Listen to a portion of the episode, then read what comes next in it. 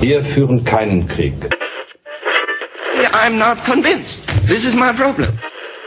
Wir zeigen alles, was es in der Kaserne gibt. Und plötzlich sind wir in Afrika.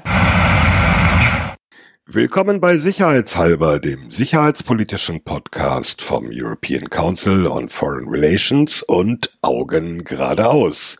Am Mikrofon sind wie immer Thomas Wiegold von augengeradeaus.net, Ulrike Franke vom European Council on Foreign Relations, Frank Sauer von der Bundeswehr-Uni in München, Carlo Masala von der Universität der Bundeswehr, ebenfalls München. Wir zeichnen diese Folge auf am Freitag, den 8. Februar 2019, ein paar Tage später als geplant und als angekündigt. Das hat natürlich einen Grund. Äh, ich war Anfang der Woche mit der Verteidigungsministerin im Baltikum unterwegs, konnte also mich nicht vors Podcast-Mikrofon setzen, aber dazu gibt's später ein bisschen mehr in unserer neuen Rubrik Sicherheitshinweis am Ende dieses Podcasts. Ach so, und ehe es losgeht, äh, ihr wisst äh, alle, dass man immer noch abstimmen kann für sicherheitshalber beim Podcastpreis unter podcastpreis.de.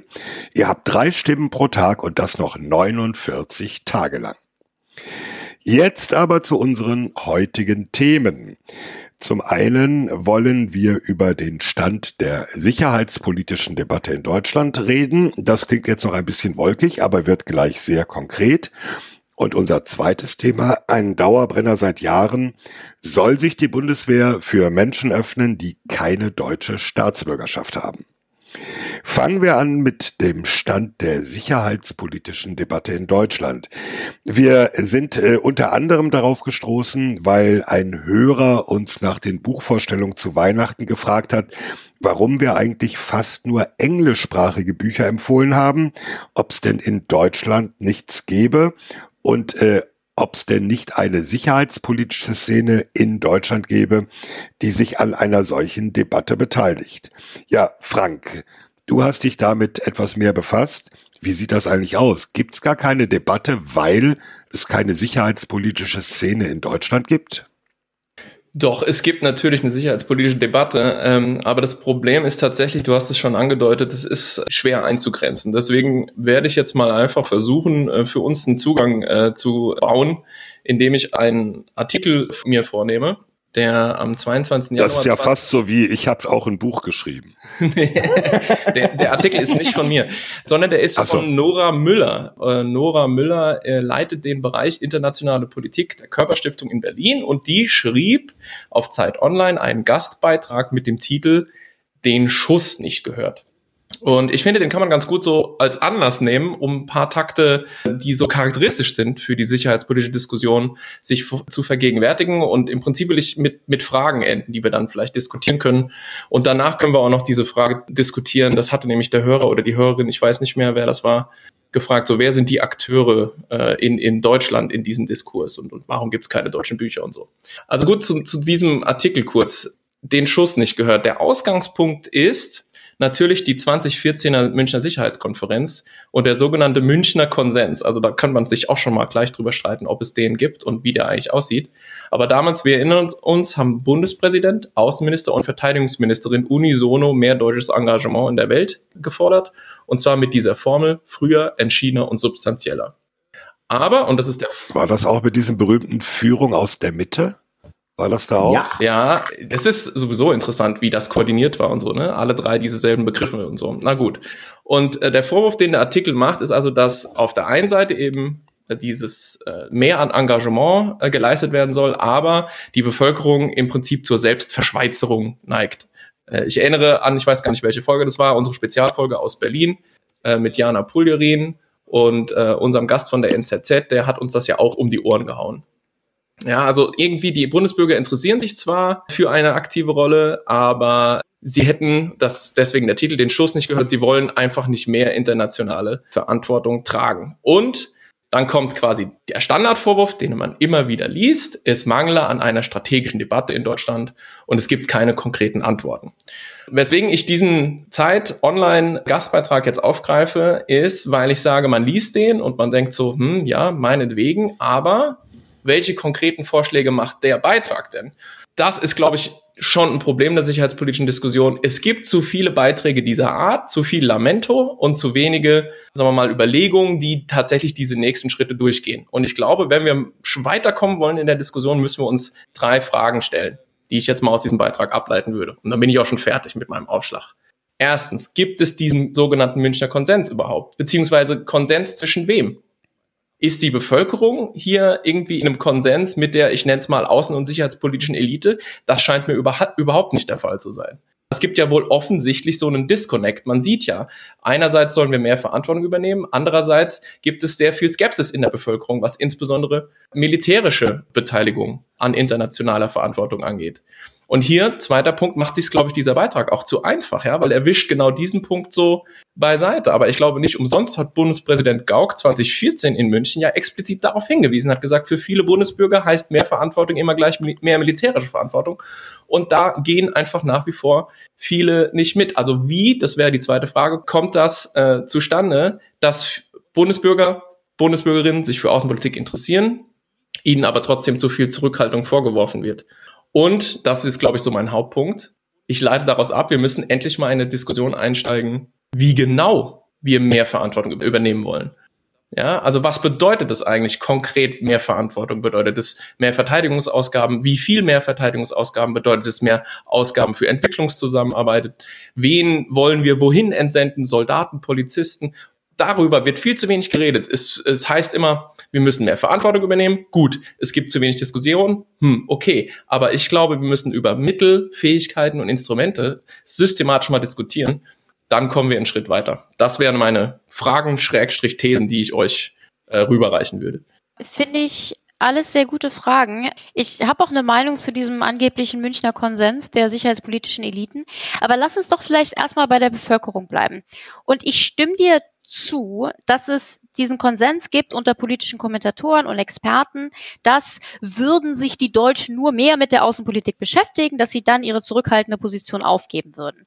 Und ich finde, da steckt schon eine ganz schöne Portion ja, Paternalismus eigentlich drin, so nach mhm. dem Motto, denn sie wissen nicht, was sie tun. Ne? Und das widerspricht ja in der Tat den Umfragen, dass die Deutschen sich sehr wohl für Außen- und Sicherheitspolitik interessieren. Mhm. So, aber der Witz ist jetzt nur, und da bin ich gespannt, was ihr dazu sagt, denn ich muss ganz ehrlich sagen, ich halte es einfach nicht für wahr, dass die Deutschen sich so sehr für Außen- und Sicherheitspolitik interessieren, wie sie selbst angeben. Ich glaube nämlich, dass wenn die Leute auf der Straße gefragt werden, interessieren sie sich für Sicherheitspolitik, Außenpolitik, dann sagen die ja, weil sie glauben, ein guter Bundesbürger macht das. Und weil man nicht zugeben will, dass man bei den außenpolitischen Nachrichten doch abschaltet. Und ich möchte zwei Argumente für meine Meinung anbringen. Und zwar zum einen, ich wohne ja jetzt seit irgendwie elf, zwölf Jahren oder was im, im Ausland und bin daher in einer ganz guten Position, die öffentlichen oder zumindest die in den Medien geführten außenpolitischen Debatten in den verschiedenen Ländern zu vergleichen. Und ich habe das ähm, auch empirisch zum Thema Drohnen gemacht. Lass mich raten, hast ein Buch geschrieben. Es ist einfach schon so. ich habe ein Buch geschrieben darüber. Es ist halt schon wirklich so, dass außen- und insbesondere sicherheitspolitische Themen in Deutschland deutlich seltener und auf einem niedrigeren Niveau diskutiert werden. Und um das ganz klar zu machen, das ist überhaupt kein Medienbashing. Meiner Meinung nach spiegeln die Medien hier die öffentliche Interessenslage. Es gab vor einigen Jahren einen extrem interessanten Artikel, geschrieben von Hans-Ulrich Klose, dem SPD-Politiker. Der war damals Bundestagsabgeordneter, hat sich viel mit Außenpolitik beschäftigt.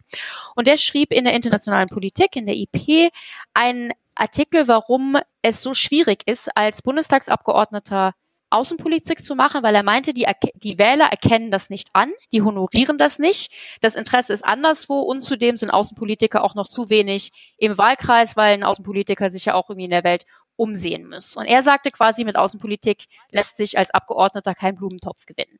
Insofern, um das zusammenzufassen, also ich traue einfach diesen Umfragen, dass die Deutschen sich angeblich so sehr für Außenpolitik interessieren, irgendwie nicht. Ich glaube vielmehr, es gibt eine ungute Wechselwirkung zwischen wenig Interesse aus der Öffentlichkeit und wenig tiefergehende Berichterstattung in den Medien. Und genau deswegen war ich ja auch so begeistert oder überzeugt von, von diesem unserem Projekt hier mit dem Podcast, weil ich eben hoffe, dass wir dann einen Beitrag leisten können, genau diese Debatte mehr anzuregen. Das wäre dann der praktische Beitrag, den Frank gefordert hat. Das ist also meine Meinung zum Interesse auf die Frage, würden sich denn die Deutschen, wenn sie sich mehr mit Außenpolitik beschäftigen würden, auch wirklich, für mehr deutsches Engagement grundsätzlich aussprechen? Ich glaube ja. nicht 100 Prozent und durch die Bank weg, aber ich glaube tatsächlich, es gibt eine Korrelation mit eher wenig Interesse und einer Präferenz für wenig Engagement. Ich glaube, da würde sich tatsächlich auch die öffentliche Meinung etwas drehen, wenn das stärker und intensiver und detailreicher diskutiert wird. Aber welche Form von Engagement? Ganz kurze Rückfrage. Genau. Und da, das ist ja genau der Punkt. Ich glaube nämlich, es, es ist überhaupt nicht möglich, auf einem weißen Blatt irgendwie ein engagiertes Deutschland zu definieren. Meiner Meinung nach sind das alles Individualentscheidungen in bestimmten Situationen und zu bestimmten Themen. Carlo nickt. Ja, bei letzteren stimme ich dir äh, völlig zu. Ich will mal ein paar Gedanken zu diesem ganzen Aspekt äußern. Ich glaube zum einen, es war nie anders. Es gibt eine außen- und sicherheitspolitische Debatte, die intensiv in Berlin, früher war es Bonn, geführt wird. Es gibt sozusagen so ein Grundinteresse an deutscher Außenpolitik bei der Bevölkerung, das geht aber nicht weit. Außenpolitik ist dann immer in der Debatte, meines Erachtens, wenn politische Führung gezeigt wird. Also alle großen und außen- und sicherheitspolitischen Themen, die wir in den letzten... Also wenn Entscheidungen getroffen werden. Genau. Oder was meinst du? Entscheidungen getroffen werden. Wenn sie von oben angestoßen werden und dann sozusagen Entscheidungen getroffen werden und Entscheidungen implementiert werden müssen. Das war eigentlich in der Geschichte der Bundesrepublik Deutschland nie anders. Das Auseinanderklaffen zwischen dem, was Bevölkerung denkt und dem, was das außen- und sicherheitspolitische Establishment äh, will, ist eigentlich auch in anderen Ländern ähnlich wie in der Bundesrepublik Deutschland. Wenn man sich das neue Buch von Stephen Wald, The Hell of Good Intentions, durchliest, ähm, dann stellt sich das in den USA genauso dar. Alle Umfragen in den USA zeigen ein anderes Bild über das, was der Amerikaner im Bereich der Außenpolitik will, als das, was sozusagen in Washington zwischen Senat, Kongressleuten und Thinktanks diskutiert wird. Das finde ich gar nicht mal so erstaunlich. Mhm. Zweiter Punkt. Wir haben natürlich hier, und jetzt rede ich spezifisch auf Deutschland, das wird sich in anderen Ländern möglicherweise auch so zeigen, wir haben natürlich hier immer diese Reduktion auf, setzen wir das Militär ein oder machen wir es ohne Militär? Mhm. Und alles, was dazwischen ist, die ganze Kombination, die geht unter. Ja. Das ist sicherlich auch dem medialen Druck vermittelt. Ich erinnere zum Beispiel an dieses Interview, das der stellvertretende Fraktionsvorsitzende Wadenpool von der CDU jetzt unlängst gegeben hat, wo er sagt, wir haben keine Syrien-Strategie und wir müssen nach einer suchen, die so verschiedene Elemente umfasst. Ähm, wir müssen die EU mit einbeziehen und wir müssen auch sozusagen möglicherweise über den Einsatz vom Militär reden. Die Headline war, CDU-Abgeordneter will, dass die EU in Syrien Militär einsetzt. Mhm. Also wir haben immer eine Verkürzung auf, schicken wir die Soldaten oder schicken wir nicht die Soldaten. Ja. Ähm, sehr schön, schaut aus. Stopp, jetzt muss ich mal zwischendurch sagen, Carlo, äh, natürlich auch von der Politik, ja, absolut. die andersrum bestimmte Parteien sehr schnell sagen, aber alles, aber bloß kein Militär schicken. Das heißt, die Pol Politik bedient auch diese Erwartungshaltung. Ja, teile ich. Shoutout, neues Buch von Philipp Rottmann und Sarah Brockmann, Krieg vor der Haustür, thematisiert. Brockmeier. Brockmeier, Entschuldigung. Thematisiert genau diese Problematik, sollte man lesen, nämlich, dass wir die Diskussion immer zwischen diesen beiden Extremen führen und alles, was dazwischen ist, was sozusagen Strategie ist, äh, hinten überfällt. Also das würde ich nochmal gerne in diese Diskussion äh, einbringen. Dritter Punkt, das Franks Ausgangsfrage war. Es gab diesen Münchner Konsensus nie, weil das Bundeskanzleramt da nicht mit eingestimmt hat. Das war sozusagen ein Versuch. Das Bundeskanzleramt ist auf diese Debatte nicht eingestiegen und damit fehlte sozusagen die Führung an der Spitze, um möglicherweise aus diesen drei Reden in München eine kohärente Politik für die Bundesrepublik Deutschland abzuleiten. Ganz kurz, ganz kurz. Also ähm, mit dem Münchner Konsens, ich habe Schwierigkeiten mit dem Begriff, weil ich finde, das impliziert für mich, dass es da einen gesellschaftlichen Konsens gibt und den gibt es nun mal gerade nicht. Also man hat jetzt Konsens hergestellt zwischen irgendwie drei Ministerien oder so. Also ich meine, herzlichen Glückwunsch. Das ist ja noch kein. Ja, das ist schon mal außergewöhnlich in der Bundesrepublik Deutschland. Das ist schon ein Wert in der heutigen ja. Politik. Ja, meinetwegen, aber das ist jetzt das finde ich jetzt irgendwie nichts, mit, mit dem man sozusagen irgendwie da äh, breitseitenmäßig in die außenpolitische Diskussion reingehen kann und sagen, wir haben ja den Konsens. Ja, wir haben eben keinen Konsens. Also Carlo, was du sagst, finde ich alles goldrichtig. Und ich will vielleicht auch noch mal ganz kurz eine Lanze brechen für die deutsche Medienlandschaft. Ich glaube, so schlecht ist es wirklich nicht. Ich saß auch schon auf Panels, wo es dann hieß, ja, äh, und es gibt überhaupt gar keine vernünftige Medienberichterstattung und so. Und da sage ich, da vorne in der ersten Reihe sitzen schon zwei Leute von der ARD und so, guck doch mal den Weltspiegel oder schlag doch mal die Zeitung aus. So schlecht ist es wirklich nicht in Deutschland. Das Nein, ist, ist, äh, überhaupt Punkt nicht. Nummer eins. Nee, nee, nee, ich sage nicht, dass du das behauptet hast, aber so, okay. das ist auch so eine dieser typischen Lamento-Vorwürfe. Wir haben keine außenpolitische Diskussion, wir haben keine Medien, die vernünftig berichten. Also weiß ich nicht, Deutschlandfunk hören, da hört man eigentlich eine Menge. Und jetzt aber wirklich nochmal auf einen anderen Punkt. Ich glaube, die Krux ist das mit der militärischen Zurückhaltung.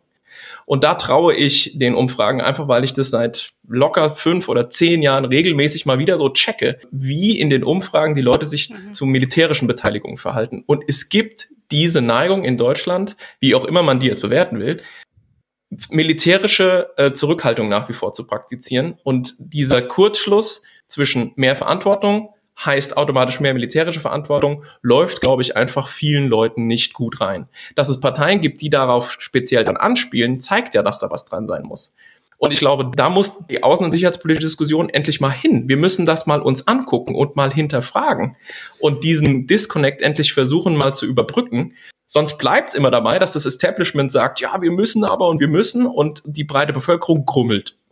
Ja, zwei Sachen hier. Der Münchner Konsens, also um das nochmal zu ähm, äh, erklären. Die Idee des Münchner Konsens ist, dass eben auf der Sicherheitskonferenz in München 2014 mehrere Reden gehalten wurden von deutschen Vertretern dazu, dass Deutschland sich international mehr engagieren muss, in welcher Form auch immer, aber eben auch durchaus inklusive potenzielles militärisches Engagement. Ich glaube, das Wichtige an diesem sogenannten Münchner Konsens war die Außenwirkung. Denn also ich muss wirklich sagen, im Ausland wurde das aufgenommen als, da tut sich jetzt was in Deutschland. Da werden jetzt neue Pfähle eingehauen. Die Deutschen sind bereit, mehr Verantwortung zu übernehmen. Und es mag sein, dass wir hier oder dass ihr hier sagt, naja gut, das waren drei Ministerien, die haben sich abgestimmt, das Kanzleramt war da sowieso nicht ausreichend dabei. Das mag quasi auf der deutschen Seite auch damals so verstanden worden sein. Im Ausland kam es durchaus so an, dass es diesen Konsens und diese Bereitschaft gibt und dass deswegen auch von Deutschland was erwartet wird. Und diese Erwartungen wurden dann nicht erfüllt und das hat uns seit 2014 durchaus Probleme bereitet. Aber das andere zu den Medien. Ich bin, ich, ich weiß, ich will. ich lache über Carlos knarzenden Stuhl. das Gesicht dabei jetzt mal. also das Knarzen im Hintergrund, liebe Hörer, falls man das noch hören das kann, Carlo. ist Carlos Stuhl. Ich schräg mich um. Ähm, zu den Carlo bewegt sich mal weniger. Genau. Das letzte Mal habe ich ihm gesagt, er soll aufhören zu atmen. okay, lass mich das noch eben abschließen zu Franks Punkt zu den Medien. Ja, also ich will mich auch nicht hinsetzen und sagen, oh, die deutschen Medien und so weiter. Im Übrigen, ich finde die deutschen Medien grundsätzlich super. Und ähm, Dankeschön, wie gesagt, ja. für mich ist das eher eine Frage. Sie hat nicht gesagt die neuen Medien, Thomas. Blogs ganz besonders. Ich habe, mache ich inzwischen leider nicht mehr wegen Zeitgründen, aber ich habe eine ganze Zeit lang jeden Abend erst die Tagesschau und dann die Nachrichten von François Quatre gehört, äh, gesehen. Und es war schon wirklich faszinierend, wie außen- und sicherheitspolitische Themen in der Tagesschau in der Regel, wenn jetzt nicht gerade eben was, was wirklich Grundlegendes passiert war, keine Rolle gespielt haben. Während hat natürlich mit Kolonialgeschichte und anderem zu tun. In Frankreich man eben immer hört, welche Wahlen in Afrika passieren und was sonst noch so in der Welt abgeht. Mhm. Klar, die, die deutsche Berichterstattung dazu ist jetzt nicht irgendwie katastrophal und es gibt einige wirklich grandios gute Journalisten zu den Themen, aber grundsätzlich im Vergleich zu vielen anderen Ländern ist da meiner Meinung nach einfach ja, noch Luft nach oben. Ich darf mal da ganz kurz zwei Punkte aufgreifen. Erstens stimme ich mit Thomas zu, dass äh, wenn man sich sozusagen äh, die Geschichte für deutscher Koalitionsregierungen anschaut, also wenn drei Institutionen, nun ist der Bundespräsident gehört ja nicht zur Koalitionsregierung, aber sozusagen in einem Punkt übereinstimmen, dann ist das in Deutschland schon bemerkenswert. Der zweite Punkt ist militärische Zurückhaltung. Ich weiß nicht, inwieweit man das ernst nehmen sollte. Also ich bin ja generell sehr skeptisch, wenn Politik sich an Umfragen orientiert, sondern ich glaube, Politik hat was mit Führung zu tun. Wenn man davon überzeugt ist, dass man Militär einsetzen muss, dann sollte man es einsetzen und für diesen Einsatz werben und gegebenenfalls auch gegen gesellschaftlichen Widerstand. Also von daher kann ich diese Ableitung nicht verstehen. So, also du, du, meinst im Sinne von, und dafür kann man dann eben einfach abgewählt werden. Genau, und dafür muss man. Ja, man in der Demokratie kann man auch nicht sozusagen unbegrenzt führen. Irgendwann kriegt man die Quittung. Ja, und, und dafür muss man dann irgendwann mal die Quittung. Äh, also wenn man davon überzeugt ist, dass es notwendig ist, dann muss man es machen. Dann muss man dafür werben. Wenn man daran scheitert, muss man halt sozusagen das Amt verlassen. Punkt aus um Ende. Ja, ich, ich würde sagen, es, es muss in beide Richtungen ja. funktionieren, aber okay. Ich will jetzt mal etwas sagen, was hoffentlich missverstanden wird. Can't wait. Das wäre das Übliche bei dir, ja. Entschuldigung. So war. Fair, fair enough. Ich finde, wir haben in Berlin ganz oft eine Debatte, die von Thinktanks geführt wird, die unter zwei Problemen leidet. A, da können die Thinktanks wenig dafür. Der Einfluss auf Politik und Ministerien ist nicht riesengroß. Wie? Die lesen nicht jeden Tag die Papiere, die ich schreibe. Verdammt. Genau, die lesen nicht jeden Tag die Papiere, die du schreibst. Zweitens, da gibt es ja auch keine, und das ist ja der Punkt, jetzt kommen wir auf den Konsens, da gibt es ja auch keine irrsinnig große Debatte. Es gibt ja sozusagen auch einen Think Tank-Konsens, den wir in Mhm. Berlin haben, wo es wenig Alternativmöglichkeiten und Debatten gibt. Und das, finde ich, ist ein Problem in der Diskussion. Ich schließe da sozusagen uns, Frank, aus der universitären Seite genauso mit ein. Hm. Aber es ist sozusagen ja keine Debatte unter uns. Wir sind all, alle einhellig mit so ein paar Unterschieden, meistens der Auffassung X oder Y. Da, da findet doch keine Debatte statt. Wir haben keine Kontroversen in diesem intellektuellen Bereich über eine grundsätzliche Frage deutscher Außenpolitik. Ganz Hm. selten. Wollen wir mal ganz kurz die Gelegenheit nutzen, vielleicht so ein, zwei von diesen Denkfabriken zu nennen, weil wir sind ja explizit aufgefordert, mal die deutsche Szene auch so ein bisschen aufzuzeigen. Was gibt's denn so? Ich sag mal einfach, es gibt die Stiftung Wissenschaft und Politik in Berlin, die, glaube ich, der größte Think Tank überhaupt ist in Deutschland, von der Regierung primär finanziert und dessen Aufgabe es ist, die Regierung zu beraten. SWP. Das Parlament auch. Die werden vom Parlament Das bezahlt. Parlament, genau. Was gibt's noch, Carlo? Sag noch mal was für. Es gibt ja bestimmt Hörerinnen und Hörer, die das einfach noch nie gehört haben. Es gibt die Deutsche Gesellschaft für Auswärtige Politik. Das ist, glaube ich, der älteste Think Tank, den es gibt in der Bundesrepublik Deutschland. Modell ist ungefähr Council on Foreign Relations. Das ist eine Mitgliedsvereinigung. Ähm, die haben ein eigenes Forschungsinstitut, bekommen nur eine Grundfinanzierung, meist vom Auswärtigen Amt und äh, müssen ansonsten Drittmittel einwerben. Das sind so die zwei klassischen deutschen Institutionen.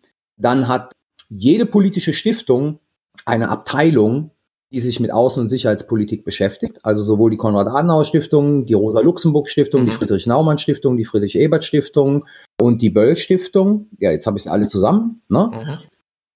Die sind sich übrigens schon uneins. Also ich glaube, zu groß ist der Konsens nicht. Also wenn du halt irgendwie die Adenauer und die Böll mal auf dem Panel sitzt, also die könnten sich, die könnten schon durchaus unterschiedlicher Meinung sein zum Thema, weiß ich nicht, nukleare Teilhabe. Ja, oder- das sind dann wieder die, die Nuancen, glaube ich, die ich da ansprechen will. ja, okay. Und dann gibt es natürlich seit der Wiedervereinigung jede Menge, ich sag mal, äh, transnationaler Thinktanks, die in Berlin eine Rolle spielen. Dazu zählt das Haus, äh, für das Ulrike arbeitet. Tada! Ich nenne einfach nur zwei, European Council on Foreign Relations. Ähm, dann gibt es den German Marshall Fund, der mittlerweile überall in Europa vertreten ist, äh, Mutterhaus in den USA hat. Das sind die zwei großen. Und es gibt, die sich teilweise auch mit Außen- und Sicherheitspolitik beschäftigen, jede Menge sozusagen äh, nicht staatlich finanzierter deutscher äh, Thinktanks im eher Advocacy-Bereich. Oh, jetzt. Bundesverband der deutschen Wort. Industrie zum Beispiel.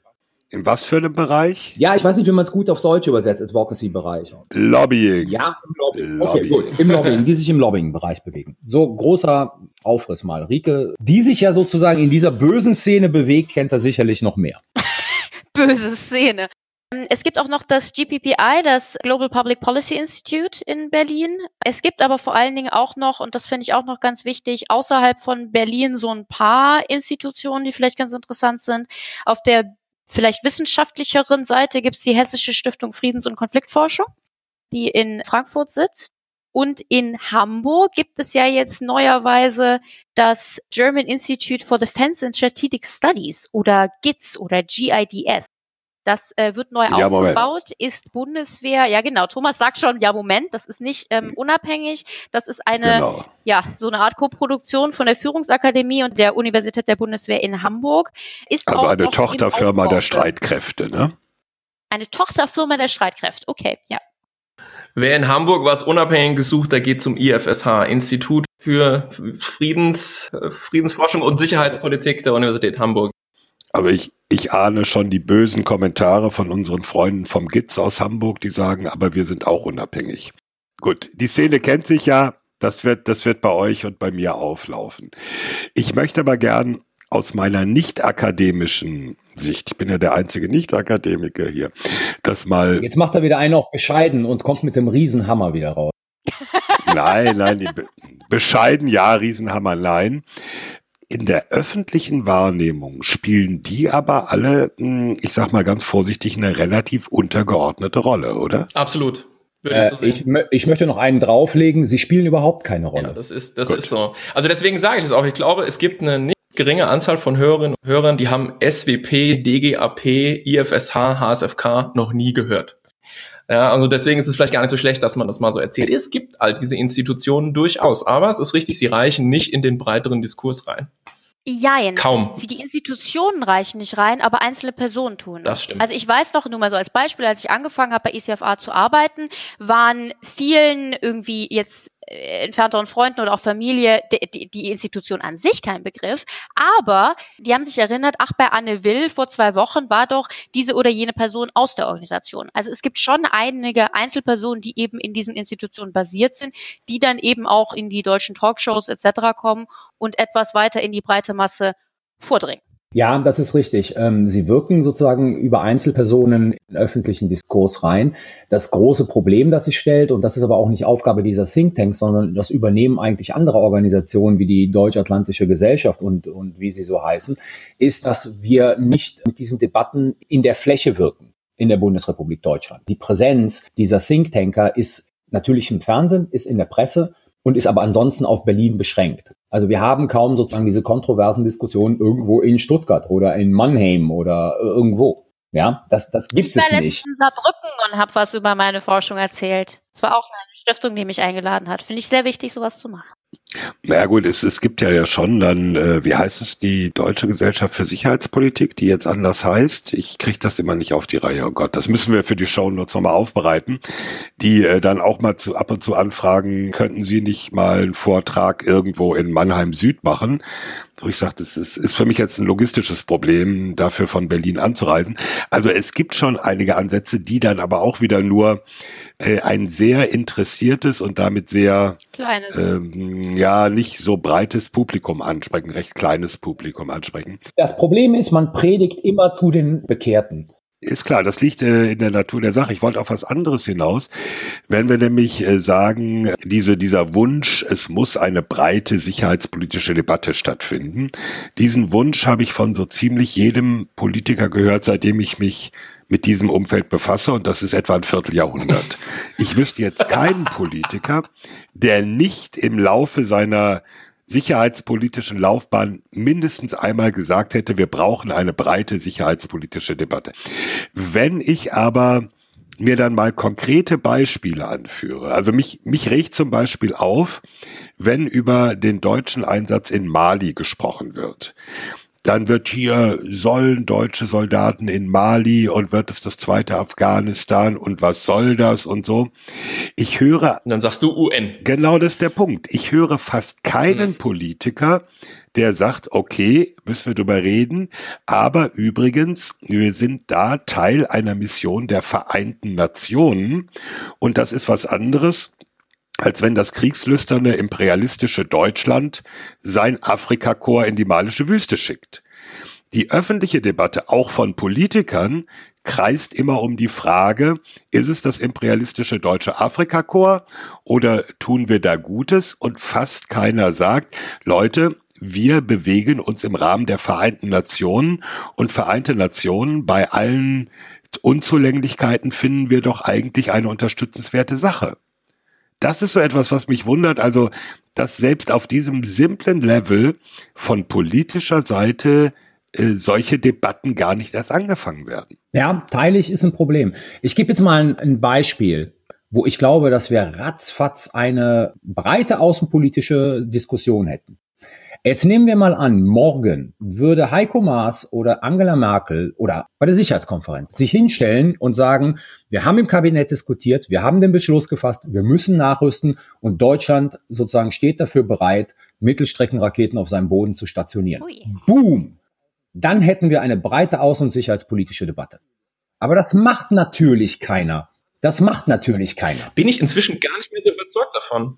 Also ganz ehrlich, Carlo, da wäre ich fast überrascht. Also die, das ist immer so, dass man sagt, da haben wir so 19 82, 83 reloaded und kriegen wieder so die große Anti-Atom-Demo äh, in Bonn und so. Ich bin mir gar nicht sicher, ob das so wäre. Ich vielleicht, also ich ziehe jetzt mir quasi den Hut auf und sage, vielleicht interessiert es die Leute auch nicht mehr. Vielleicht interessiert, vielleicht gehen da nur noch so ein paar irgendwie ergraute Alt-68er sozusagen mit ihren Friedenstauben auf die Straße und die jungen Leute sagen so, ja, ja, wenn das sein muss, keine Ahnung. Also ich bin auch da inzwischen schon gar nicht mehr so überzeugt.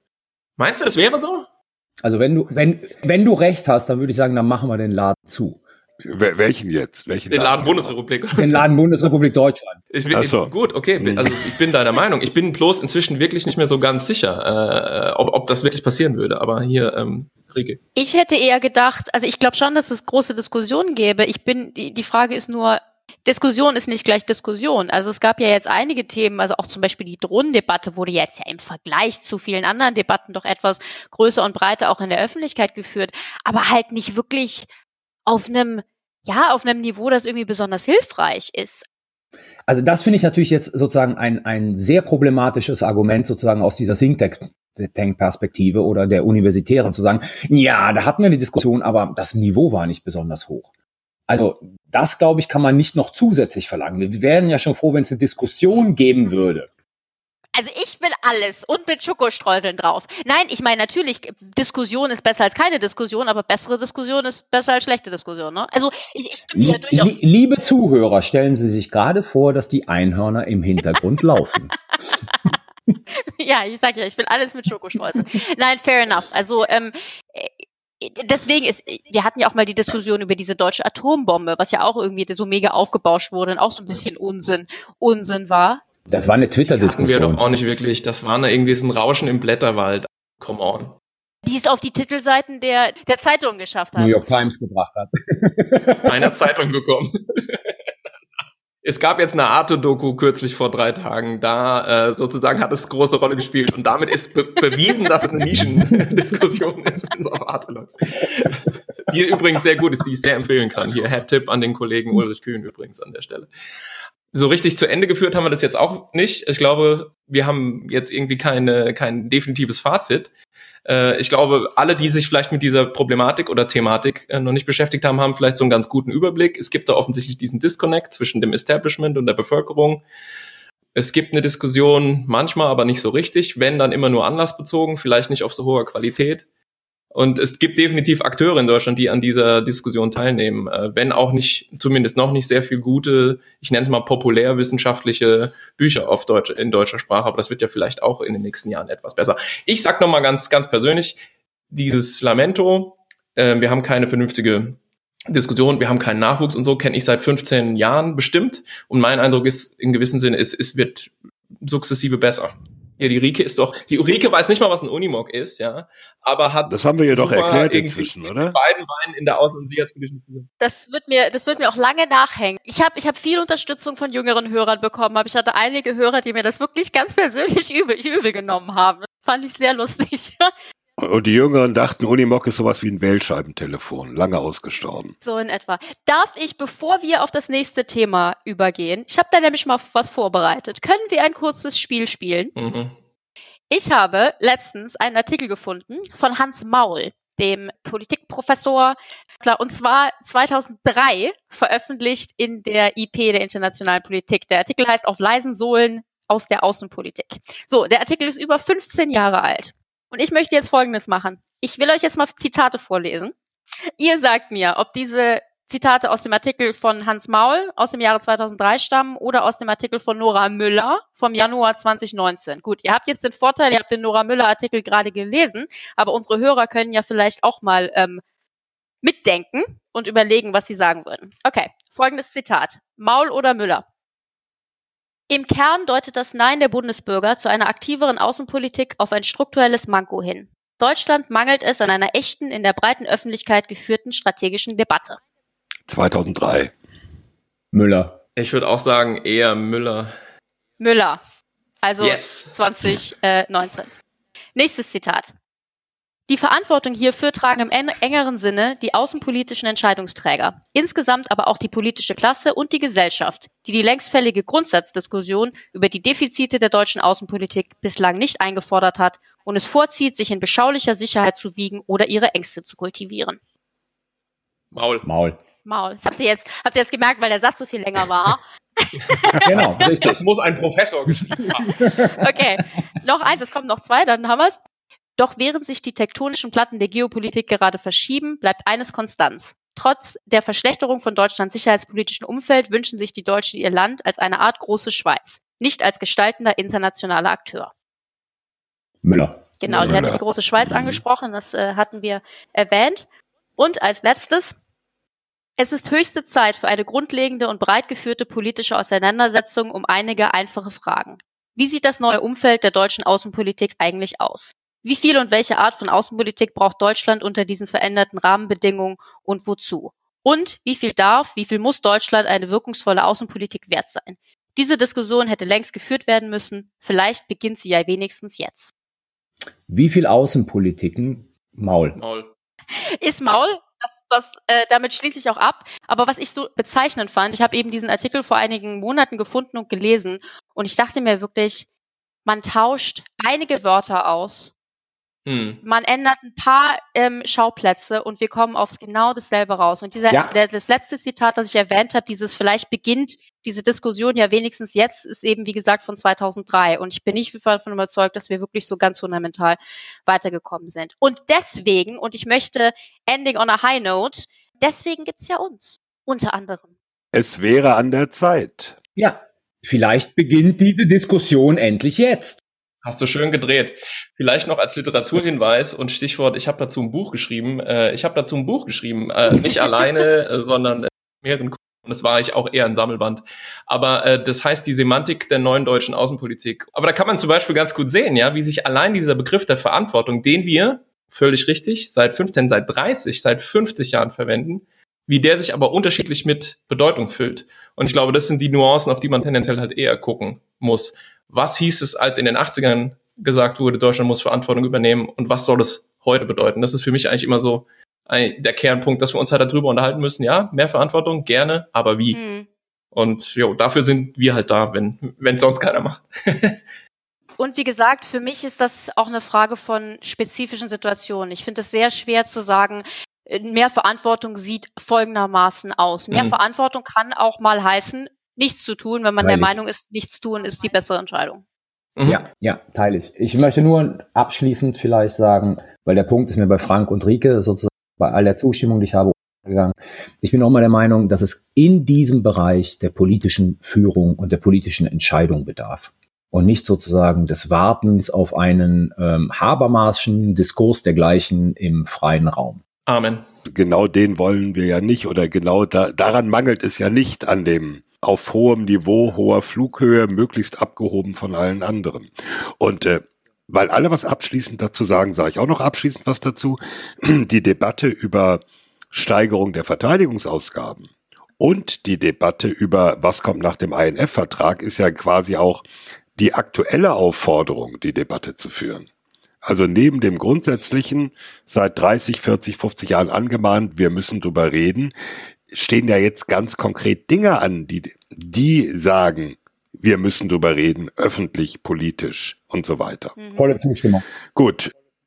Lösen werden wir das Problem trotzdem nicht. Wir legen es mal auf wieder Vorlage. Ne? Ich glaube, da reden wir dann in 20 Jahren nochmal drüber und sagen, hat sich denn jetzt die Debatte weiterentwickelt? Merken wir uns vor, ne? Auf jeden Fall. Und ich glaube, hier können wir vielleicht auch ankündigen, ähm, es wird ja ein sicherheitshalber Spezial geben. Und zwar Äh, in 20 Jahren. Ja, klar, 20 Jahre Sicherheitshalber. So, was ich eigentlich meinte, ist das, was wir nächstes Wochenende aufnehmen. Und zwar findet dann eben die Münchner Sicherheitskonferenz statt. Wir erklären dann nochmal nächste Woche, was genau das eigentlich ist. Aber da kam eben dieser sogenannte Münchner Konsens von 2014, den wir am Anfang zitiert haben, her. Und ja, da werden wir ja sehen, ob es vielleicht einen neuen Münchner Konsens gibt oder ob sich irgendwas in diesen strategischen Debatten, die du gerade angesprochen hast, Thomas, äh, getan hat. Es wird ein Quantensprung. Es wird auf jeden Fall ein Fest, das aufzunehmen. Ich freue mich schon sehr. Super. Aber das ist noch Zukunftsmusik. Dann äh, kommen wir mal von der intellektuellen Flughöhe der sicherheitspolitischen Debatte an und für sich etwas äh, wieder runter in etwas konkretere Gefilde. Ich habe vorhin schon gesagt, die Debatte über Menschen ohne deutsche Staatsbürgerschaft als deutsche Soldaten ist ein Dauerbrenner. Die ist auch nicht neu. Die äh, ist mindestens acht, neun Jahre alt, kommt so regelmäßig immer wieder hoch, wo ähm, dann die Debatte kommt, ja, zumindest EU-Staatsbürger in die Bundeswehr. Carlo, du hast dich damit ein bisschen befasst. Was soll das? Warum nicht nur deutsche Soldaten? Oh Gott. Entschuldigung. Ja, liebe Hörerinnen und Hörer, ähm, da ich ja der einzige Podcaster unter diesen Vieren mit Migrationshintergrund bin, durfte ich den Lied in diesem Thema übernehmen. Ja, dürftest du denn überhaupt Soldat werden? Äh, damals nicht. Man könnte mich heutzutage mit 50 Jahren als letzte Reserve ziehen, äh, weil ich ja jetzt schon den deutschen Pass habe. Aber als ich damals 18 war, hatte ich den italienischen Pass. Da bin ich natürlich nicht gezogen worden, sondern von der italienischen Armee gezogen worden. Stimmt das, dass es da Wein gab zu den Mahlzeiten? Jeder Deutsche, der während seines Wehrdienstes das Vergnügen hatte, mit der Luftwaffe nach Sardinien zu gehen, nach Deci. Genau, kam völlig enthusiasmiert zurück, weil es da halt Wein zum Mittagessen. Nein, Spaß beiseite. Thomas hat es richtigerweise gesagt. Die Diskussion um die Frage, sollen nicht Deutsche mit einem EU-Pass in der Bundeswehr dienen dürfen, ist eine, die wir jetzt mittlerweile seit zehn Jahren diskutieren. Und es gibt immer wieder sozusagen Vorlagen im Ministerium. Ähm, es ist verfassungsrechtlich wohl nicht unproblematisch, aber man kann es machen. Der Hintergrund ist ganz einfach, dass mit dem Aussetzen der Wehrpflicht wir einfach Rekrutierungsprobleme haben. Zahlen kann man ja sehr schön bei Thomas Wiegold Augen geradeaus jeden Monat nachlesen. Die Geburtenraten der Deutschen und die Bereitschaft der Deutschen, also der Passdeutschen, ähm, zu dienen, ist nicht besonders hoch. Die Sollstärke und die Mannschaftsstärke ist es aber. Also man muss sozusagen diese Lücken auffüllen. Und jetzt kommt man auf die Idee, mal wieder, ob es nicht möglich sei, EU-Ausländer dienen zu lassen. Ich finde die Idee im Prinzip gut aus, aus einer Reihe von unterschiedlichen Gründen, die man diskutieren kann. Ich sage aber folgendes, zwei Sachen, sie greift A zu kurz, weil die Erfahrungen, die andere Staaten haben, die das seit einigen Jahren praktizieren, also Belgien ist so zum Beispiel ein Staat, die ist nicht besonders rosig. Ja, können wir eben konkret sagen, wer macht das denn schon?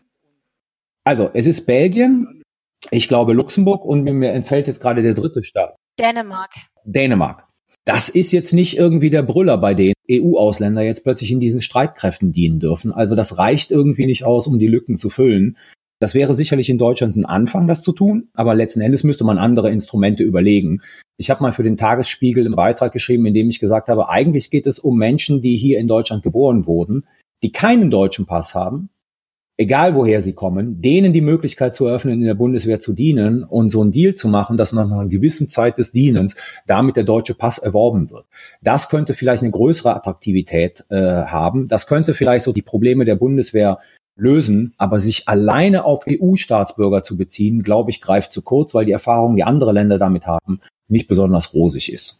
Also ich meine, ich finde das grundsätzlich keine schlechte Idee, gerade eben EU-Ausländer hätte ich jetzt nicht gedacht, dass das irgendwie sicherheitstechnisch problematisch ist. Mein Eindruck war, dass ähm, in dieser Debatte äh, es, es waren insbesondere, ich glaube, äh, Polen und ich glaube noch ein paar andere osteuropäische Länder nicht so sehr erfreut von diesen Bulgaren. deutschen Gedankenspielen, weil die sich, glaube ich, Sorgen machen, dass quasi dann die Deutschen ihnen die Soldaten abwerben. Also Carlo hat ja richtigerweise gesagt, die, die deutsche Überlegung ging eigentlich vor allen Dingen um die ganzen EU-Ausländer, die auch schon in Deutschland leben, aber einfach den Pass nicht haben, dass die kommen könnten. Aber ich glaube aus Polen und ich glaube auch Rumänien und so war die Sorge, dass dann eben äh, Soldaten sagen, aber bei der Bundeswehr kann ich so viel mehr verdienen und dann gehe ich dahin. Das muss man. Ja, dann hätten wir sozusagen die EU, äh, die Mindestlohndebatte, die wir in der EU ja ohnehin schon ja. haben. Ja, also es, es gibt ja Beispiele aus dem Grenzland äh, Polen, Tschechien in bestimmten äh, Industriebereichen. Da pendeln die Leute halt über die Grenze, um in Deutschland für den Mindestlohn zu arbeiten, der immer noch ein Mehrfaches von dem ist, was sie in ihrem Heimatland verdienen. Und ähm, dann sagt sich natürlich auch der rumänische Interessierte, ja, wenn ich als Gefreiter in Deutschland mehr kriege als bei mir zu Hause in Oberst, jetzt nur mal gegriffen, dann mache ich das doch. Ja, aber mal ganz kurz, also ich meine, es ist ja schon was anderes, sich auf, weiß ich nicht, vier Jahre zu verpflichten. Und zweite Frage, müssten die nicht auch dann erstmal Deutsch sprechen können? Das ist ja vermutlich ja. auch keine so einfache Voraussetzung. Insofern ja. scheint mir das nicht wirklich ein Problem, oder? Das hat bei den Russlanddeutschen damals auch keiner gefragt, ob die Deutsch sprechen können und sie zur Bundeswehr eingezogen Muss man auch mal fairerweise sagen. Ja, ich glaube, es, äh, ich glaube, es gibt einen wichtigen Unterschied. Äh, wem erlauben wir es? Erlauben wir es dem Polen, der hier geboren ist, hier aufgewachsen ist und halt die polnische Staatsbürgerschaft hat, was ich völlig in Ordnung finden würde. Oder, ich übertreibe jetzt mal, eröffnen wir ein Rekrutierungsbüro in Warschau, ja, und versuchen aktiv äh, Polen, die in Polen leben und die polnische Staatsbürgerschaft haben, in die deutsche Bundeswehr zu bekommen. Letzteres fände ich natürlich hochproblematisch. Also ich würde es sozusagen auf den Polen, der hier geboren ist und hier aufgewachsen ist, der halt nur keine deutsche Staatsbürgerschaft hat, beschränken. Hm. Ja, oder wir machen es ganz extrem und äh, schlagen die französische Route ein und bauen uns eine Fremdenlegion. Ich erwähne es nur deswegen, weil ich habe mich Zuge ähm, der Vorbereitung auf diese Folge mal ein bisschen mit der französischen Fremdenlegion beschäftigt und es ist schon wirklich faszinierend. Also Frankreich hat eben eine, eine Fremdenlegion, in der äh, Staatsbürger, ich glaube tatsächlich aller Länder, ich habe keine Ausnahmen gesehen, beitreten können. Die müssen in der Tat Französisch sprechen, Französisch lernen. Aber das ist eigentlich eine Eliteeinheit der französischen Armee. Das funktioniert erstaunlich gut. Und das ist halt, also ich finde das Wahnsinn, weil das ist schon fast eine richtige ja, so eine Söldnertruppe. Und das finde ich eigentlich interessant, dass bei uns niemand so ähm, auf den Aufschlag von Carlo erstmal gesagt hat, aber irgendwie finden wir das nicht gut, weil andere Staatsbürger anwerben, das hat was von eben eine Söldnertruppe bauen. Ich könnte naja, mir vorstellen, die Debatte gibt's ja schon. Genau. Also als Reaktion auf den Vorschlag kam natürlich sofort, ja, wollen wir denn eine Fremdlegion, wollen wir eine Söldnerarmee, genau. wo sind wir denn hier? Und das finde ja. ich auch durchaus, also sagen wir mal so, so, da kann ich, ich kann verstehen, warum vielleicht Leute instinktiv sagen, das ist uns irgendwie nicht recht. Also weil in dem Militär zu kämpfen hat eben auch was damit zu tun, sein eigenes Land zu verteidigen. Und ähm, wenn man das für ein anderes Land macht, dann hat das so ein Geschmäckle, dann ist das eben eine, eine Söldnertruppe und das wollen wir nicht. Das fände ich persönlich durchaus ein valables Argument, auch wenn ich jetzt sagen muss, bei EU-Ausländern hätte ich da persönlich jetzt keine so großen Probleme mit. Wie findet ihr denn eigentlich diese Idee, aber also ich, ich gucke da immer ein bisschen irritiert, teilweise fasziniert auf diesen amerikanischen Weg zu sagen, okay, du kommst, weiß ich nicht, von den Philippinen oder sonst woher, gehst äh, in die Army, gehst dann auch in Einsätze, Afghanistan, Irak, sonst wo, und nach drei, vier Jahren kannst du dann sozusagen amerikanischer Staatsbürger werden. Also ich halte das für ganz, ganz kritisch, weil äh, nach dem Motto, du lässt dich eventuell für dieses Land totschießen, dessen Bürger du nicht bist, aber äh, wenn du es überlebt hast, dann kriegst du auch die Staatsbürgerschaft. Ich finde das völlig okay und das war ja damals auch mein Vorschlag. Und jetzt muss man mal einmal folgen, folgenden Hintergrund sehen. Ja, je nachdem, wo man lebt in Deutschland. Also nehmen wir mal an Berlin mit dreieinhalb Millionen Einwohnern. Kann es bis zu vier oder fünf Jahren dauern, bis du als Türke oder Araber die deutsche Staatsbürgerschaft da gibt es junge Männer, junge Frauen, die wollen eigentlich Deutsche werden. Der bürokratische Prozess, der dazu führt, dass man diese Staatsbürgerschaft bekommt, ist aber so unendlich lang, dass ich das zum Beispiel durchaus ein legitimes Ding finden würde, zu sagen, komm in die Bundeswehr, diene acht Jahre, du gehst hier raus mit einer deutschen Staatsbürgerschaft. Ich möchte. Ja, aber dann dauert es doppelt so lang. Also irgendwie. Verpflichte dich auf zwölf Jahre, dann dauert es dreimal so lang, ja. Was ich meine ganz einfach ist diese Vorstellung sozusagen, dass jeder den deutschen Pass haben muss, dass die, die ihn nicht haben mit 18, ihn nicht haben, weil sie ihn nicht wollen, ist völlig absurd. Das ist das, was ich meine. Teilweise werden sie davon abgehalten, sozusagen, weil das, der bürokratische Prozess, äh, ich spreche da aus Erfahrung, ja, der bürokratische Prozess ganz einfach so lange ist.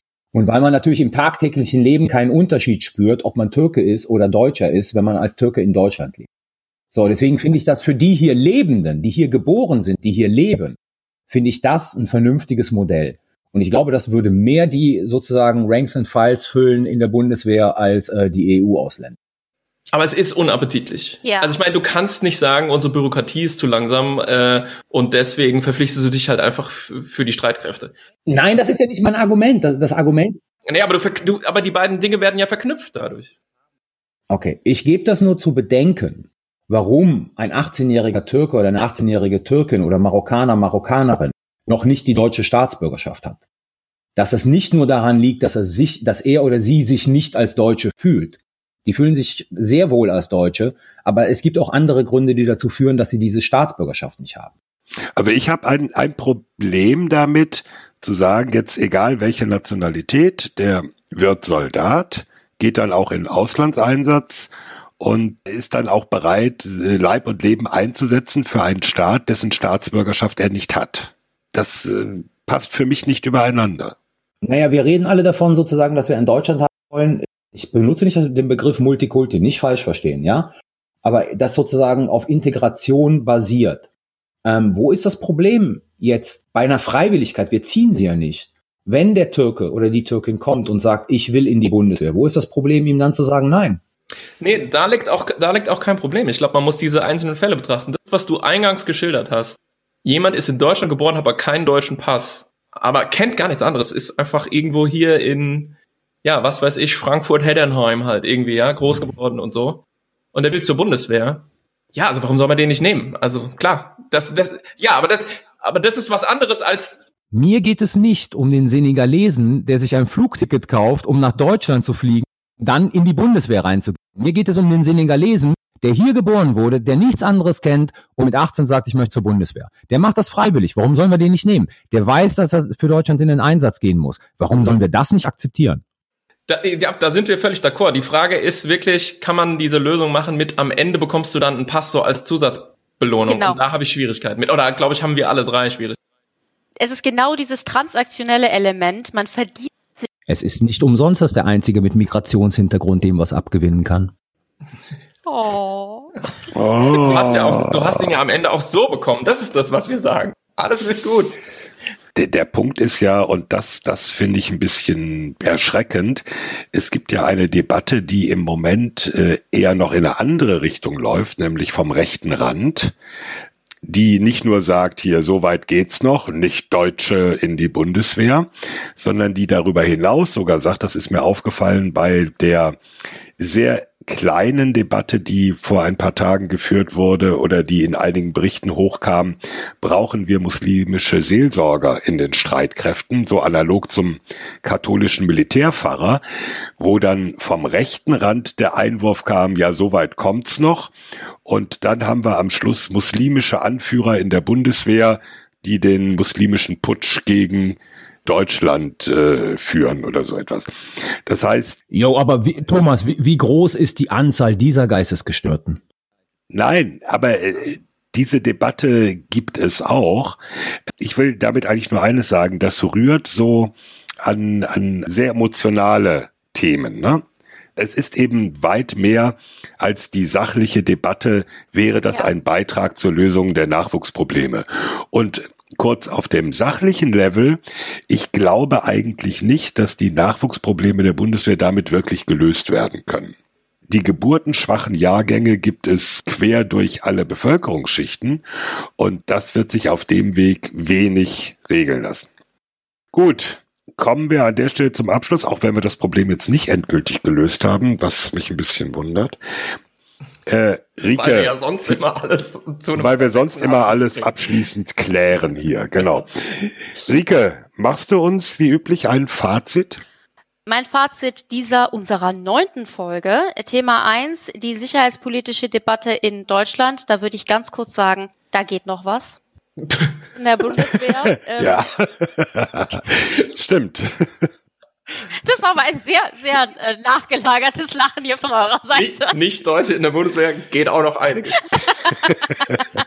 nee, nicht Deutsche in der Bundeswehr geht überhaupt nicht sagt Carlo mit Migrationshintergrund. Genau, das, wenn, wenn es nicht diesen Dissens in dieser Gruppe gegeben hätte, hätte man das vielleicht so zusammenfassen können. Nein, also ich würde sagen, Ausländer in der Bundeswehr, da ist mein Fazit. Also zum einen gab es Dissens bei uns, äh, was ja eigentlich immer ganz interessant ist. Aber meiner Meinung nach ist eigentlich das Wichtigste, das, was Thomas gesagt hat, nämlich diese Frage ist halt nicht nur eine Frage von Rekrutierungsprobleme in der Bundeswehr, sondern das geht tiefer. Das geht eben an Fragen von Patriotismus, ähm, was bedeutet die Staatsbürgerschaft und äh, solches. Carlo legt die Hand aufs Herz ähm, und ist deswegen auch ebenso schwierig. So, jetzt können wir den Sicherheitshinweis machen. Wunderbar. Also, es folgt der Sicherheitshinweis. Sicherheitshinweis. Mein Sicherheitshinweis heute der Strategic Level Report, den Bericht, den die äh, NATO-Mitgliedstaaten am 31.12.2018 der NATO zuschicken sollten, worin sie sozusagen die Steigerung ihrer Verteidigungsfähigkeiten und Etats beschreiben. Die Bundesrepublik Deutschland hat extrem lange gezögert, bis sie ihn letzte Woche nach Brüssel geschickt hat. Es stehen keine konkreten Zahlen drin. Die Steigerung des Verteidigungshaushaltes geht dort auf irgendwie 1,35. Ich befürchte, es wird am 13.14. beim NATO-Ministerial in Brüssel dort zu intensiven Diskussionen kommen über die Frage, was eigentlich Deutschland will in der NATO und ob Deutschland zu seinem Commitment zu den zwei Prozent überhaupt noch steht. Die ganze Art und Weise, wie das innerhalb der Bundesregierung gespielt worden ist, kann so interpretiert werden, dass es zwischen den beiden Koalitionsparteien erhebliche Meinungsverschiedenheiten über die deutschen Commitments in der NATO gibt. Kurze Korrektur, es steht eine konkrete Zahl drin, nämlich die 1,5 Prozent für 2024. Mein Sicherheitshinweis. Die äh, geopolitischen Implikationen des 5G-Mobilfunkstandards. Warum sage ich das so gestellt? Weil ich nicht weiß, wie man Huawei ausspricht. Huawei. Äh, also ich habe schon, ich habe mindestens drei Varianten gehört. Huawei, gibt es wirklich Leute, die sagen das? Huawei und, Achtung, Huawei. Ja, das Sure, letzte sure. bitte, nimmst du jetzt immer. genau, ich sage jetzt immer noch Huawei. Gar nicht prätentiös. Also die meisten Hörerinnen und Hörer werden das mitbekommen haben, weil das jetzt gerade auch bis gestern nochmal ein bisschen Schlagzeilen produziert hat. Es geht um die Frage, ob dieser chinesische äh, Mobilfunk-Hardware-Hersteller Huawei für das Aufbauen des 5G-Mobilfunkstandards, wo jetzt demnächst die Lizenzen versteigert werden, Hardware liefern darf. Ob man das im Prinzip, ich sag mal so salopp, ins deutsche Netz einbauen sollte. Und unsere amerikanischen Freunde, insbesondere die amerikanischen Freunde, warnen uns schon seit einigen Monaten, dass man da möglicherweise sich ein gigantisches Sicherheitsrisiko einbaut, weil eben das Unternehmen Huawei mit dem chinesischen Staat aufs engste kooperiert und äh, möglicherweise eben hier China nicht nur dann über diese Infrastruktur, die da aufgebaut wird, Daten abschnorcheln kann, sondern möglicherweise sogar das ganze Netz einfach abschalten kann. Also man gibt im Prinzip einen sicherheitsrelevanten riesigen Hebel China in die Hand damit, ja, Wa- warnen die USA. Ähm, ich muss ganz offen sagen, ich hatte das Thema nur so auf dem, im Augenwinkel beobachtet, habe dann aber vor ein paar Tagen ein SWP aktuell gelesen dazu, was ich jetzt hier einfach mal äh, empfehlen will. Äh, das heißt 5G, Huawei und die Sicherheit unserer Kommunikationsnetze von Daniel Völsen. Ja, da sind wir auch wieder bei der deutschen außensicherheitspolitischen Diskussionslandschaft. Also SWP aktuell ist ein kurzes vierseitiges Papier, gibt einen super Überblick. Die Entscheidung, die jetzt gefällt äh, wurde, ist, dass man also Huawei zulassen wird, aber sowohl Huawei als auch alle anderen äh, Hersteller, dazu gehören auch natürlich äh, aus Europa Nokia beispielsweise und aus den USA Cisco, müssen ihre Hardware und Software offenlegen, sodass man prüfen kann, sind da irgendwelche Hintertüren drin oder ähnlich.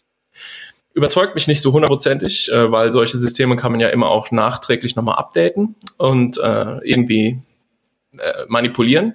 Aber was man sieht, letzter Satz, Europa wird ziemlich zerrieben in diesen Punkten äh, zwischen in dem Fall jetzt USA und China. Denn es ist natürlich so, Amerika weist uns ja nicht darauf hin, nicht die chinesische Hardware einzubauen aus purer Freundlichkeit, sondern wir wissen, dass post Snowden Cisco ist potenziell natürlich auch ein Sicherheitsproblem. Also die amerikanischen Router. Sehr spannendes Rike. Thema, ja. Ähm, mein Sicherheitshinweis geht diesmal an die französische Cyberdoktrin. Die hat die französische Verteidigungsministerin Florence Parly vor kurzem vorgestellt. Äh, ich packe sie auch in die Show Notes. Und was an der neuen Doktrin wichtig ist, ist, dass sie zeigt, dass Frankreich Cyber, und zwar inklusive offensive Cyberangriffe, ganz klar als Teil des militärischen Arsenals versteht. Also Parly sagte auch so schön, der Cyberkrieg hat angefangen und Frankreich muss bereit sein, in ihm zu kämpfen. Frankreich will auch 1000 neue ja, Cyberkämpfer einstellen und will bis 2025 dann 4000 solche auf Cyber spezialisierten Soldaten haben.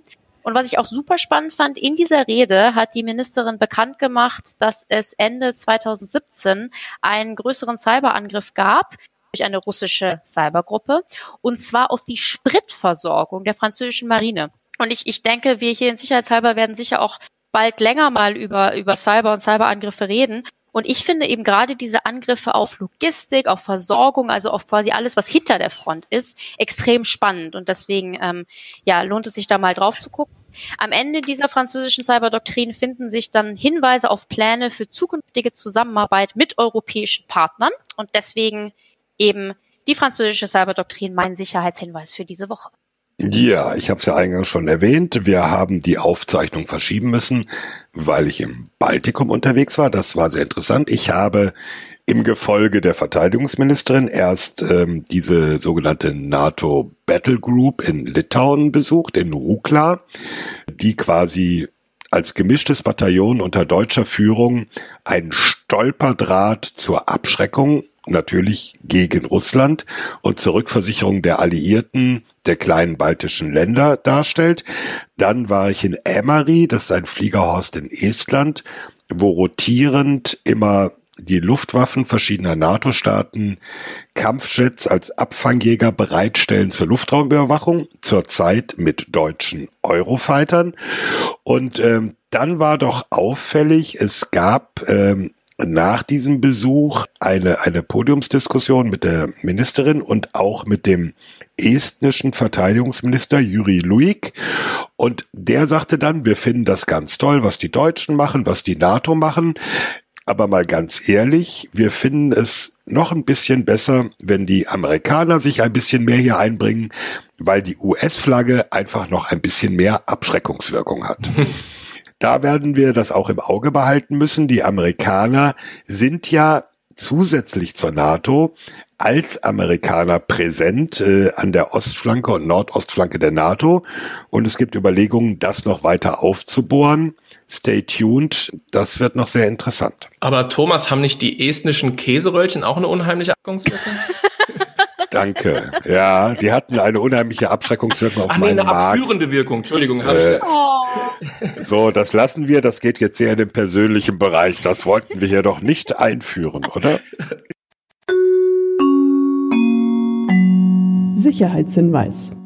Das war der Sicherheitshinweis. Damit sind wir am Ende dieser Folge, sagen abschließend Danke an Katharina vom European Council on Foreign Relations, die uns bei der Produktion des Podcasts unterstützt. Die üblichen Hinweise. Sicherheitshalber kann man überall hören und abonnieren, wo es Podcasts gibt iTunes, Spotify. Ich habe jetzt auch ähm, gelernt, ich habe ja kein iPhone, aber wenn man auf dem iPhone auf das Symbol Podcast tippt und sicherheitshalber eingibt, dann erscheint er auch und dann kann man ihn auch abonnieren. Und bewerten wenn euch der ist immer super auf iTunes. Bitte? Bewerten Nochmal. ist immer super, wenn die Leute. Bewerten ist super, ich wollte es gerade sagen. Wenn euch dieser Podcast gut gefällt, erzählt es weiter euren Freunden, Bekannten.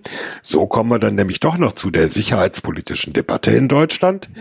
Äh, bewertet uns auf iTunes und wo auch immer es gibt. Auf Twitter findet ihr uns unter @sicherheitspod und E-Mails für Feedback, Anregungen, was auch immer, erreichen uns unter sicherheitspod@gmail.com. So, und die nächste Folge, Rika hat's ja schon verraten, wird wieder eine Spezialausgabe. Wir sind alle vier auf der Münchner Sicherheitskonferenz und ähm, ja, hören uns da mal an, was passiert. Wir wissen ja schon, Macron wird nicht kommen. Das ist, sehr das ist äh, interessant, da werden wir auch sicherlich drüber reden. Wir setzen uns dann am Ende der Woche zusammen bei einem guten Glas bayerischen Bieres und reden über die Sicherheitslage und die Sicherheitskonferenz.